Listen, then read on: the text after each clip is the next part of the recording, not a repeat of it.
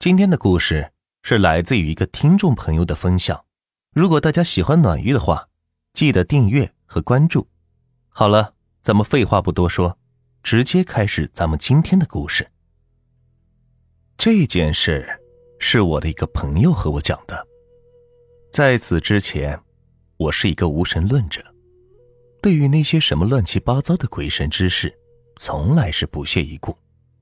可是，后来当我的朋友和我说起他经历过的事情的时候，我对这些事情的态度就改变了。我的朋友小明住在河北，小明长得个子很高，长得也还可以。都说东北地区的怪事是特别的多。以前我一直以为那都是人为捏造出来的，但是。当朋友亲口和我说的时候，我才知道，有些事情是真的存在的，并不是人为捏造的。小明的家住在河北的一个县城里，小明家的经济状况还是不错的，父母都是商人。一般来说，商人都是比较信教的，因为大家都有求财心切，所以小明的父母都是信教的。但是小明可不是信教的，他可从小到大都没有相信过那些奇奇怪怪的东西。也许是因为知识水平不同吧，小明的父母以前没有上过学，可以说今天的成就都是父母辛辛苦苦打拼出来的。而小明就不同了，从小到大，父母都是把小明送进最好的学校，穿最好的衣服，所以。两者的世界观也有所不同吧。我还记得小明是这样和我说的：小明说，他家除了父母以外，还住着一个姨婆。那个姨婆已经很老了，已经有七十多岁了。因为他家里的儿女都外出打工去了，所以家里就剩下他一个人。因为他年纪大了，照顾自己也很困难了，所以父母。便把他接到家里来了。每个月，他的儿女都会寄一些生活费来给父母，都是亲戚帮帮忙，也是应该的。小明说，三个月之前，那个姨婆去世了，而且去世的时候是在冬天。他去世的那一天，他的儿女都从外地赶回来了，也都见了老人家最后一面。小明说，那天家里。都是挤满了人，有的是那个姨婆的儿女，有的是来做法事的，有些则是沾边的亲戚。反正家里人很挤，差点都装不下了。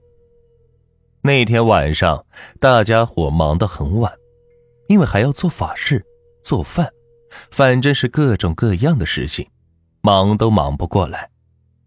我们河北有一种说法，就是当人死了以后。要关上门，让死者的鬼魂可以出去。如果关上门，那么魂魄就会被锁在家里，出不去了。这样的死者就不能得到安息。但是由于当天是冬天，在河北地区是特别的冷。小明说，那个时候都已经是深冬时节了，气温都到了零下十几度了。由于当时小明家住的又是平房。家里也没有空调，所以就没有开门。事情一直忙到大半夜，眼看人们都回去了，该忙的事也都忙完了，于是小明一家人就睡下了。不知过了多久，小明被一阵响声给吵醒了。小明仔细一听，这个响声就好像是有谁在敲门。于是小明起身，打开了灯。冲着门外是叫了一声，但是令小明惊奇的是，门外竟然没有人回答，静悄悄的，一个人也没有。小明觉得，也许是哪只流浪狗来弄的吧。这一年头流浪狗很多，而且时不时的为了避寒，就经常去弄响别人家的门，想进去避寒。于是小明也没有太在意。后来。便又接着睡下了。这刚睡下没多久，又是一阵摇门声把小明给弄醒了。于是小明又起身开了灯，朝着门又是叫了一声：“到底是谁呀？”但是还是没有人回答。这回小明可是真的害怕了。于是小明便叫醒了父母，然后把整个事情的经过是告诉了父母。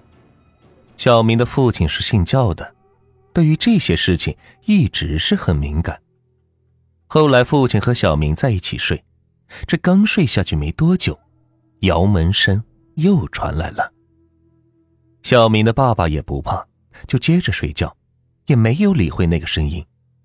如此反复几回，小明他老爸也是受不了了，于是便把母亲也是叫了起来。后来，父母才想起，人死后是要打开门的，可是由于今天太冷，他们都没有打开。突然想起了这件事，父母他们立刻是把门打开了，一直是打开了两个小时。后来两个小时以后，小明一家人在睡的时候，就再也没有发生过这样的事情。不过后来小明是生了一场大病，去看了好多医生，都说小明的身体没有问题，但是就是查不出个所以然来。听完这件事情以后。刚开始我也是不相信的，可是，在平时和小明相处的时候，小明这个人从来是不会撒谎，所以后来我还是选择了相信。直到后来，小明的家里请了一个道士来做法，这才是没了事后来这样的事情也就再也没有发生过，生活也慢慢恢复到像平常一样。再后来，家里也没有发生过什么大事，一切都很顺利。在这个世界上，怪异、怪异的事情很多，那些现在无法解释的事情，并不代表不存在，恰恰相反，这些事情是真的存在的，只是现在的认知水平的限制，导致我们现在还不能真正的认识到他们。也许他们正以另外一种形式，就存在于你我的呼吸之间。